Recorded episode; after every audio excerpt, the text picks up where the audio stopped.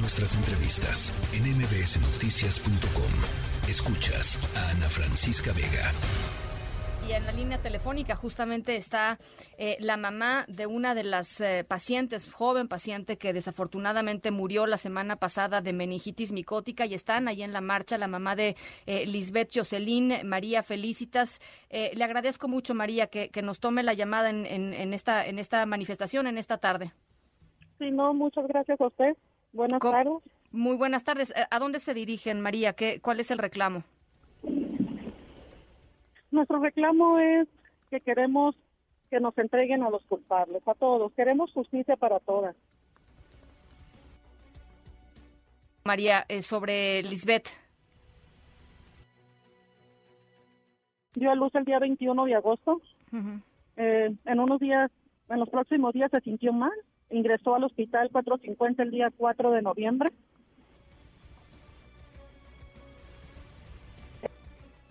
Por todo este tiempo, tres meses, a los 15 días que estuvo, le dio un infarto cerebral. Sí. Otros infartos. Lamentablemente, el tratamiento que le estaban poniendo a mi hija no le funcionó. No funcionó, como no le funcionó a muchas, ojalá y de veras encuentren algo que les funcione para las que están todavía con vida luchando contra esta terrible enfermedad provocada. ¿Confían ustedes en, la, en, la, en las investigaciones de la Fiscalía, María? La verdad nos, nos cabe la desconfianza, puesto que en estos largos meses no habíamos tenido respuesta. Justo cuando empezamos a reclamar, que fue en el sepelio de mi hija, que yo alcé la voz, subimos un video. Fue entonces cuando hubo movimiento de los detenidos. No sé realmente si en verdad sean culpables. Mm, ayer tuvimos una reunión con la fiscal donde nos muestra documentos donde sustenta la responsabilidad de las tres personas detenidas. Pero a mí se me sigue haciendo raro ¿Por qué hasta ahora? ¿Y le preguntaron eso a la fiscal, María? Sí, sí se lo preguntamos. y dijo que las investigaciones tardaban tiempo porque era un caso difícil, porque son se tienen que hacer varios estudios primero para determinar si el hongo venía de origen en el medicamento o o si fue adquirido ahí por malos manejos en el hospital. Entonces, esos estudios tardaron tiempo y por eso, eh, esa fue la respuesta que me dio.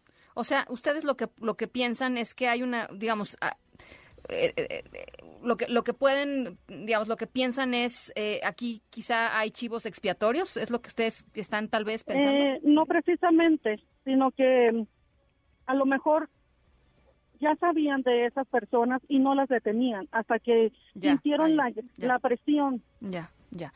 Ahora, hay, hay otras personas, digo, entre ellos los dueños del, del, propio hospital, en fin, una serie de personas que siguen, pues, prófugos de la justicia. ¿Qué les dijeron sobre ellos, María? Pues que tienen la orden de aprehensión, que en algún momento caerán. Espero que así sea, porque son los principales, los, que, los dueños de los hospitales, los que deben de estar ahí. Es una cadena grande que no se va a limitar a tres personas. Además de la tristeza que es evidente y que pues, no la puedo ni imaginar, María, eh, supongo que hay mucho enojo entre todos ustedes, ¿no? Así es. El dolor de perder a mi hija fue es tremendo. Pero si a ese dolor le, le aumentas el coraje y la impotencia de no poder hacer nada, de estar frente a algo que la verdad no tiene ni nombre, porque son personas sin escrúpulos. Los hizo actuar de esa manera, no midieron las consecuencias. Y eso sentimos un, un coraje tan grande, tan grande, pero un dolor también, porque una enfermedad se asimilarlo más pronto. Pero esto que que no no fue provocado, fue un asesinato para mí. ¿De dónde sacas la fuerza, María, para pararte hoy por la mañana y decir vamos a salir a marchar? ¿De dónde los de dónde lo sacas?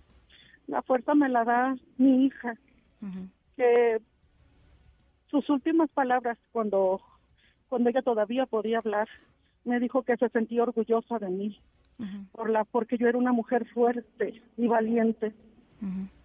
Cuando mi hija ya estaba en las últimas, yo que si tenía que irse, tuve que aceptarlo y con el dolor de mi corazón le tuve que decir, hija, si tienes que irte, no te detengas, ve en paz, vete en paz, yo voy a estar bien y voy a ser fuerte y voy a luchar por ti.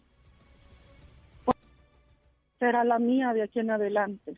Yo hablaré por ti, yo gritaré por ti. Y eso es lo que estoy haciendo. Eso es lo que me da la fuerza para seguir. Mi hija, que no merecía haber dejado su bebé solito, apenas empezando a vivir. María, estamos con ustedes, estamos en este tema, no lo vamos a soltar eh, y nuestra solidaridad y nuestro nuestro aprecio y nuestro reconocimiento por esa fuerza de aquí hasta allá. Muchas gracias por estos por estos minutos y por este testimonio, María. Muchas gracias a usted, Ana Francisca. Gracias, María. Muy buena tarde. Eh, pues uno se queda sin palabras. La tercera de MBS Noticias.